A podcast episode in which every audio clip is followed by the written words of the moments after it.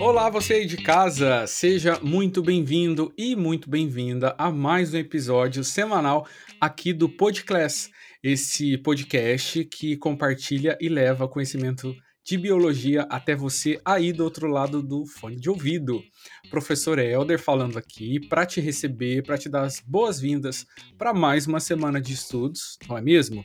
E a gente começa sempre apresentando o time de professores que está aqui no episódio de hoje. Então, além de mim, professor Elder, vamos lá ouvir quem está aqui com a gente. Oi, pessoal, professora Fernanda na área. Oi, pessoal, eu sou a professora Jo. Oi, gente, sou o professor Alan para mais um episódio. Muito bem, a gente estava morrendo de saudade da professora Jo que ficou afastada por motivos de casório, então receba os nossos parabéns. Ah, obrigada.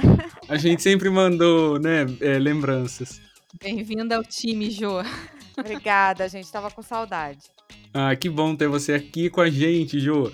Então, galera, ó, a gente está aqui hoje reunido para atender um pedido de uma né, seguidora e de uma estudante nossa que mandou uma, uma solicitação. A gente sempre diz a vocês que vocês podem mandar mensagem no Instagram. E ela fez isso, a Mariana. Então, Mari, esse episódio é para você. Tá um pouquinho atrasado, mas a gente cumpre né, os pedidos. Mari sugeriu que a gente fizesse um episódio só comentando perguntas da UERJ. E a Mari, com esse pedido dela, abre pra gente uma, assim, uma grande possibilidade, que é produzir episódios temáticos por instituição.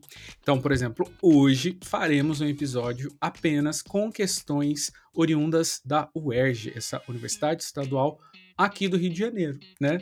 Então, cada um de nós escolheu uma questão de provas aleatórias da UERJ. Então, acho que a gente pode começar mostrando para o pessoal que está em casa qual é o ano né, do vestibular que a gente pegou, o tipo da questão também, né? Se vocês quiserem falar o tema, acho que a gente pode fazer isso. Quer começar, Jo? O que, que você trouxe para a gente hoje? Então, a questão de hoje é uma questão bem recente, que é de 2021 uma questão bem simples que fala sobre vírus. E um vírus bem atual. Eita! Já, já vocês vão saber. Até que isso é importante. O que será? O que será? Bom, eu peguei uma questão. Na verdade, eu peguei duas questões, porque elas, elas são questões pequenas. Então, eu peguei 2015 e 2017 de biologia celular, também Perfeito. múltipla escolha. Eu trouxe uma questão da UERJ discursiva de 2017 sobre microbiologia. Ótimo, eu trouxe uma objetiva também. Peguei uma do vestibular desse ano, de 2021, e o tema é organelas celulares. Ótimo, então a gente tem um pouquinho de cada, né? Temas variados, uh, tem os dois estilos de questão que são pedidos, são solicitados no vestibular da UERJ, que tem ali mais de uma fase, né? Inicialmente uma fase múltipla escolha, depois discursiva, tem a redação também. Então, se você tem interesse, né, tá mirando a UERJ aí de alguma forma, estuda, presta bastante atenção e compartilha também com quem, né, tá estudando também para a UERJ, tá? Quem que quer começar então com a sua pergunta? Quer começar, Ju? Então, pessoal, vou ler a questão para vocês, vou ler as, as, alternativas e depois vou é, discutir um pouquinho ela, tá bom? Então, vamos lá. O enunciado da questão diz o seguinte: uma das medidas profiláticas utilizadas contra o vírus causador da Covid-19 é a higiene adequada das mãos com álcool etílico a 70%. Em um primeiro momento, a ação dessa substância envolve a destruição da seguinte estrutura desse vírus: opção A, enzima de replicação, B, envelope de lipídio, C, DNA e a opção D, RNA. E aí, alguém quer arriscar? O que, que vocês acham? Ah, não quero dar spoiler, mas assim, o álcool 70, ele é um solvente o quê? Apolar. Isso ajudaria um pouco. É, eu vou falar um pouquinho disso. E aí? Então, a opção correta é a letra B de bola, pessoal. Envelope de lipídio. Então, pessoal, é, esse é um assunto, né? Infelizmente, né? Porque a gente está na pandemia, infelizmente é um assunto bem atual. Com certeza ainda vai permanecer atual no ano que vem. Então é importante a gente saber um pouquinho sobre a Covid-19. Lembrando, gente, que vocês não podem confundir. Covid-19 é o nome da doença, tá? O vírus não é Covid-19, o vírus é SARS-CoV-2, tá? Vale lembrar um pouquinho, já que a questão é, fala de Covid. Então, a estrutura básica de um vírus, também, né? Vamos relembrar aqui. A estrutura básica de um vírus é capsídeo e material genético, que pode ser DNA ou RNA. No caso desse vírus que causa a Covid-19, né, o SARS-CoV-2, ele é RNA. E o vírus, todos os vírus, né, eles podem ou não ter um envelope, que é uma outra estrutura que tá que envolve o capsídeo, né? Então, que é super importante para proteger o vírus de uma forma geral. E esse envelope, ele que né, que tenha eh, no SARS-CoV-2, a composição dele, vocês imaginam o que, que é a composição desse envelope? A composição, gente, dele é a, a composição de membrana plasmática, a mesma composição assim, de uma membrana plasmática de uma célula hospedeira. Então, envolve lipídios, proteínas. E aí, quando a gente fala que esse envoltório do vírus, ele é composto por lipídio e proteína, fica mais fácil a gente responder essa questão, a gente pensar é, né, onde o álcool 70 está agindo. Álcool 70, gente, sabão, né, o sabonete, por que, que uma das medidas preventivas da, da Covid-19 é lavar bem as mãos com sabão, passar álcool 70?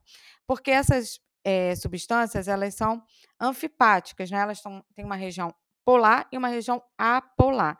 E o lipídio, né, a gordura, também é apolar. Então, com isso, o álcool 70 e o sabão conseguem destruir a estrutura viral. É, e já que a questão fala de álcool 70, pessoal, por que, que é nessa concentração? Porque é 70%. O que, que vocês acham? Engraçado, eu também estava pensando isso. Desculpa, João, mas eu estava pensando isso falar também para os alunos. Por que, que é 70%? E é uma dúvida que os alunos têm, né? Porque eles acham que quanto maior a porcentagem, mais eficiente esse álcool seria. Então, será que um 80%, Exatamente. 95% não seria melhor do que um 70%? Explica para a gente aí, Jô. Então, numa concentração superior a 70, o que, que vai acontecer? Ele vai desidratar ali, né, aquele microorganismo sem matar. E também porque uma concentração acima de 70, o, o álcool vai evaporar muito rápido, né? Então não vai ter o tempo para ação dele também. O álcool 70 ele tem a quantidade exata de água para facilitar a entrada do álcool no interior da, daquele microorganismo e a água permite que o álcool se fixe por mais tempo também no interior da, do, do microorganismo para sua destruição. E vocês sabem também, falando em álcool, por que o gel? Por que, que tem um álcool em gel? É melhor o álcool em gel do que o álcool líquido? Não, o caso do gel eu acho que somente por ser um hidratante, né? Já que o álcool desidrata a pele. E evita também acidente, né, é Alan? Porque. Uma questão de controle, né, Ju? Controle, é, porque o gel, ele evita Verdade. também um acidente. Na forma líquida, ele se espalha com mais rapidez, né? E pode causar um acidente. E é isso aí também. O gel ele tem um hidratante que evita o ressecamento da pele. Também vale lembrar que abaixo de 70%, gente, abaixo de 70% não serve para matar nada, só serve para eliminar poeira. Então, não serve, tá? Então, para essa função tem que ser o álcool 70%, tá bom? Ótimo. Olha, a Jo, ela voltou desse casamento sambando na cara da sociedade, porque ela fala, ah, é uma questão pequena. Gente, mas olha que questão zona, né? Porque ela falou de um assunto que é atual, ela foi na tendência do que há por vir, fez até esse comentário, e falou de vários desdobramentos que tem até na vida prática, porque a gente vai ao mercado, você vê álcool 46, álcool 70, é. você vê uma gama de opção, então o público acaba ficando na dúvida mesmo, né, Ju? É verdade. E tem que é. ficar de olho, né? Uma vez eu tava no mercado e eu vi uma senhora idosa pegando ali 40 e poucos por cento. Aí eu falei com ela, falei, não, esse álcool aqui não é para isso. Porque às vezes a pessoa não atenta para isso, né? A porcentagem do álcool. Então, Jo, é, isso é importante, porque daí a gente, quando aprende, também pode compartilhar a informação correta, né? Uhum. Muitas vezes, nesse período uh, mais agudo da pandemia, onde o álcool 70 muitas vezes ficava em falta, né? Quantas pessoas sem conhecimento dessa questão desse contexto, né, que a questão trouxe, muitas vezes acabou comprando ou, né, uma outra diluição, uma outra porcentagem de álcool, achando que iria cumprir a mesma função ali com o vírus da Covid, né? Exatamente. Nossa, muito legal, muito legal essa questão. Que bom que vocês gostaram. Quem vai ser a próxima, então, ou o próximo? As damas primeiro. Vamos lá, professora Fernanda. Ah, obrigada. Eu trouxe uma questão da UERJ de 2017.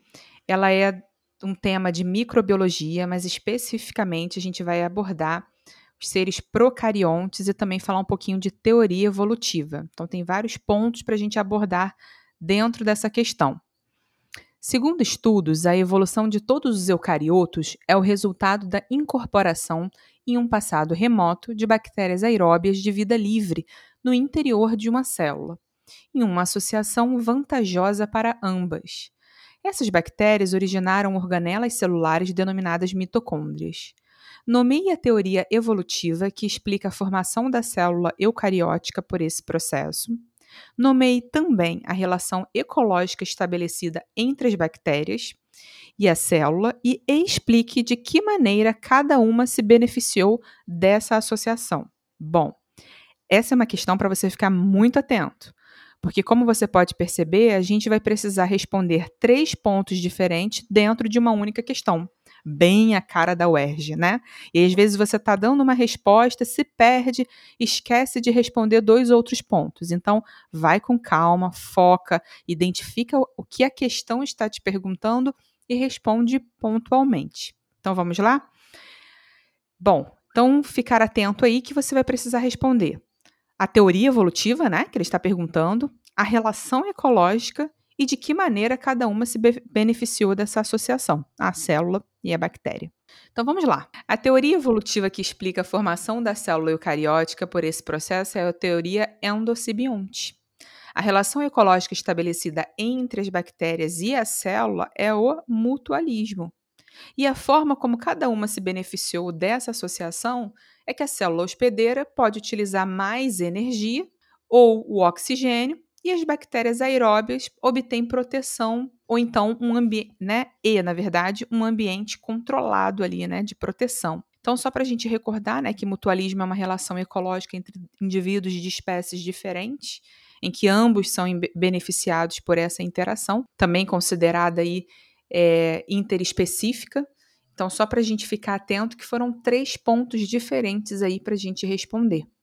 Espero que tenha ajudado você que está de olho aí mirando o vestibular da UERJ 2022. Só vou abrir um parêntese aqui, Fernanda, só para alertar os alunos que mutualismo e simbiose são as mesmas coisas, tá?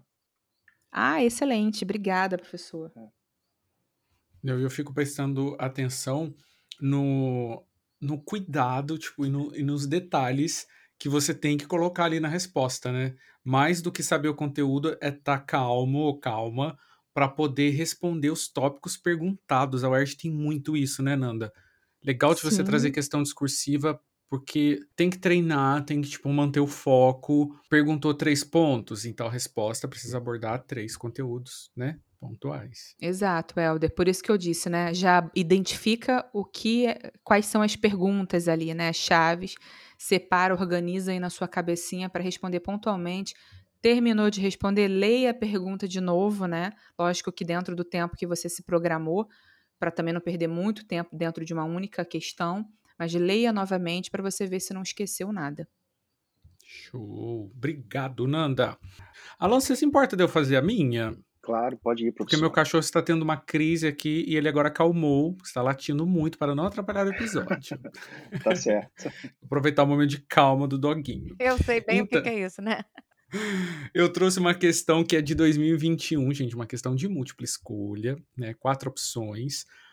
E é interessante porque não necessariamente você precisa conhecer a patologia abordada na questão, mas se você dominar o conteúdo ali de organelas celulares, você se dá bem, tá? Vamos, vamos ler aqui a, o enunciado. Diz o seguinte: a mucolipidose, mucolipidose 2, melhor dizendo, né, é uma condição hereditária rara que ocasiona problemas ao crescimento.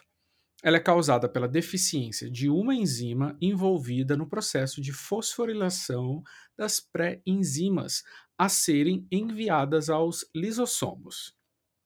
Sem a fosforilação adequada, essas pré-enzimas são encaminhadas para fora da célula, em vez de serem utilizadas nos processos de digestão intracelular. A disfunção provocada por essa síndrome impede que os processos adequados de fosforilação e de transporte das pré-enzimas ocorram na seguinte organela: letra A, ribossomo, letra B, mitocôndria, letra C, complexo de Golgi e letra D, retículo endoplasmático liso.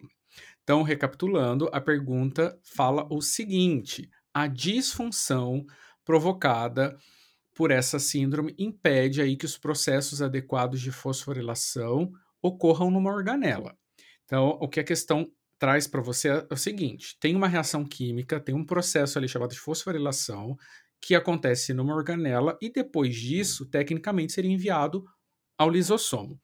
Então dá para a gente rever vários conteúdos nessa questão. Por exemplo, célula não tem olho, né, não tem visão, então ela precisa escrever mensagens, direcionar coisas, porque dentro da célula é uma grande, né, né, confusão de pacotes indo e vindo, uma coisa belíssima, confuso porém belíssimo. Mas a célula não tem ali, não está escrito, né, tipo D retículo endoplasmático com carinho para complexo de Golgi não tem isso escrito, tem sinalizado bioquimicamente. Então, quando o lisossomo vai ser formado ou quando uma vesícula sai do complexo de Golgi e precisa ser excretada, né, precisa ter aquele conteúdo jogado para fora da célula, isso tudo está sinalizado nesses pequenos pacotinhos. Então parece que essa mucolipidose 2 é um problema nesse gerenciamento, né? E daí o segredo para a gente entender isso é o seguinte: diz no enunciado também que essa, é, vamos dizer assim, essas pré-enzimas que não foram fosforiladas são encaminhadas para o lisossomo, né? Deveriam ser encaminhados para ali. Só que sem essa fosforila fosforilação, né, perdão, acaba indo para fora da célula. Então, o grande questionamento é: qual a organela que atua, qual a organela que está trabalhando nas substâncias antes da formação do lisossomo? Quem está por detrás. Então, nesse sistema de endomembrana intracelular, tem meio que uma sequenciazinha, né? Fica meio no âmbito do. Primeiro, o ribossomo confecciona, cai internamente no retículo endoplasmático rugoso, muitas vezes direciona-se para o retículo endoplasmático liso, segue numa vesícula para a face é, cis do complexo de Golgi, anda, anda, anda, face trans, daí dali as coisas tomam o seu rumo.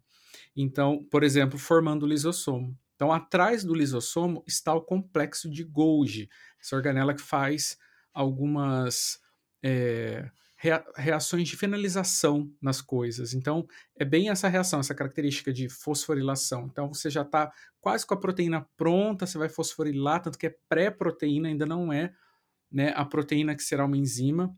Enfim, daí você bota isso na cabeça, esse fluxo do sistema de endomembranas antes ali da fabricação do lisossomo. Lisossomos são como se fossem, entre aspas, filhotinhos de complexo de Golgi. É, tem essa estrutura imensa, né, do complexo de Golgi atuando. Por isso que a resposta é a letra C de casa. Tudo bem? Falei bastante, desculpe, mas era para dar o contexto geral. Contigo, Agora, Alan. só lembrando aqui, hum, letra fala. C é complexo de Golgi, né? Ah, é verdade. C de complexo de Golgi. É, isso é muito bem. É bem isso mesmo. E daí pode. Espero que vocês tenham gostado aí casa, né? Contigo, Alan, pode, pode falar. Gente, Elton, muito interessante essa questão. Inclusive, assim, é bom falar sobre isso, fosforilação, porque isso é um mecanismo de sinalização de uma célula, né? A célula, como você falou, não tem boca, não tem é, olhos, enfim, é, a célula tem que sinalizar de alguma maneira. E a sinalização pode ser fosforilação. O que, que é isso? É a adição de um fosfato né? Glicosilação, que é a adição de uma molécula de glicose, e aí vai, né? Muito bem. Eu acho que a tua questão acaba complementando as minhas, porque eu trouxe também da UERJ 2015 e 2017, que são questões de biologia celular, que também falam de é, organelas citoplasmáticas. Então vamos lá, eu vou começar com a 2015. E ela começa assim: Em embriões de alguns vertebrados, pode-se observar a presença de uma membrana interdigital, que não estará presente em filhotes de desenvolvimento normal por ocasião do nascimento.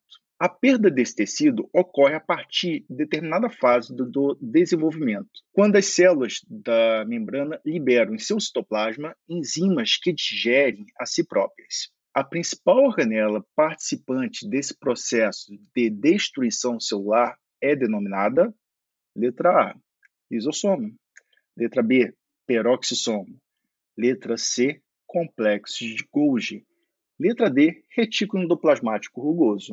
Então, como o professor Helder acabou de falar um pouquinho das organelas, né, quando a gente fala, pensa, né, qual a organela responsável pela destruição celular, vai ser a nossa resposta letra A, lisossomos. Tá, gente? Então, lisossomo é a organela celular responsável por digestão celular. E peroxissomo? Peroxissomo, diferente de lisossomo, também é um pouco responsável por digestão, mas principalmente por oxidação de, de é, moléculas. Complexo de Golgi vai ser modificação de tudo que foi realizado na organela anterior, que é o retículo endoplasmático, e o retículo endoplasmático rugoso vai ser simplesmente para a síntese de proteínas. Muito bem. A próxima questão é 2017, também biologia celular, falando um pouquinho sobre organelas. Ela começa assim: as células musculares presentes nas asas de aves migratórias possuem maior concentração de determinada organela, se comparada às células musculares do restante do corpo. Esse fato favorece a utilização intensa de tais membros por esses animais. Essa organela é letra A, núcleo, letra B, centríolo, letra C, lisossoma e letra D, mitocôndria. Bom, vamos lembrar um pouquinho que ele fala o quê? Que ele está perguntando da organela presente na musculatura das asas. E são aves migratórias, então são aves, são aves que fazem bastante uso dessas asas, né? Então, é necessário que as asas que tenham uma grande capacidade de produção de energia. E dentro dessas organelas citadas, qual é que produz mais energia? Então, a resposta correta seria a letra T, mitocôndria. Então, núcleo. Núcleo não é uma organela, é um compartimento celular, onde está principalmente ah, o material genético. Centríolo, ele vai, ele vai orientar a célula no momento de divisão celular. E lisossoma, como a gente falou na questão anterior, ele vai ser é, focado na digestão celular, certo? Espero que vocês tenham gostado. Nossa, a sua questão ela combina, combina encaixa, né? com, Exatamente. Com eu trouxe, conversa direitinho. E a, e a, gente não combina aqui, tá, gente? Exatamente. Eu, eu ia comentar isso, ia chega a conversar até com a minha questão, né? E a gente não combinou. É. Olha, muito legal isso. Nossa, eu acho que o pessoal deve ter curtido esse, esse episódio temático. É, a UERJ tem características próprias, né? Eu acho que essa é uma coisa que quem está planejando ali o seu caminho, né, já direcionando aí como que será a sua vida no ambiente né, de ensino superior, quais as instituições que vai focar, próprio Enem, a gente tem que pensar nisso, né? Uma instituição que eu vou me direcionar para estudar tem características peculiares na prova, no jeito de perguntar, então esses episódios temáticos são ótimos. Muito obrigado, Mari, pela sugestão. E quem quiser mandar também outras sugestões, tirar dúvidas e fazer pedidos ou mandar recados ou reclamações também, o nosso saque podcast está funcionando também lá no Instagram, que é @podclass_br, tá? A gente compartilha conteúdo, faz postagem, lembra dos episódios gratuitos, que é esse que você está ouvindo, é o episódio gratuito. Tem outros, obviamente, no nosso portal podclass.com.br. Existem assim centenas de episódios com conteúdos daí que são exclusivos para quem opta pelo, por um dos planos de assinatura que a gente tem disponível e creia que os valores são bem baixinhos, precinhos marotos, para que você escolha o que mais se adequa ao seu bolso, tá bom? E é isso, acho que a gente já pode se despedir, né, gente, do pessoal? Adorei o tema de hoje. Sou super fã da UERJ, então, foi ótimo compartilhar esse momento com vocês. Espero que os nossos queridos alunos também gostem, né? E ajude a gente ajude-os a ter muitas aprovações. Gente, foi um grande prazer. Novamente, mais um episódio. E espero encontrar vocês no próximo episódio. Pessoal, foi ótimo. Eu já estava com saudade. Foi um prazer estar aqui com vocês. Beijo grande, então. Semana que vem, quarta-feira, a gente está de volta para conversar sobre um assunto polêmico. Vamos falar sobre vacinas. Até a próxima. Beijo. Até mais. Beijo, beijo.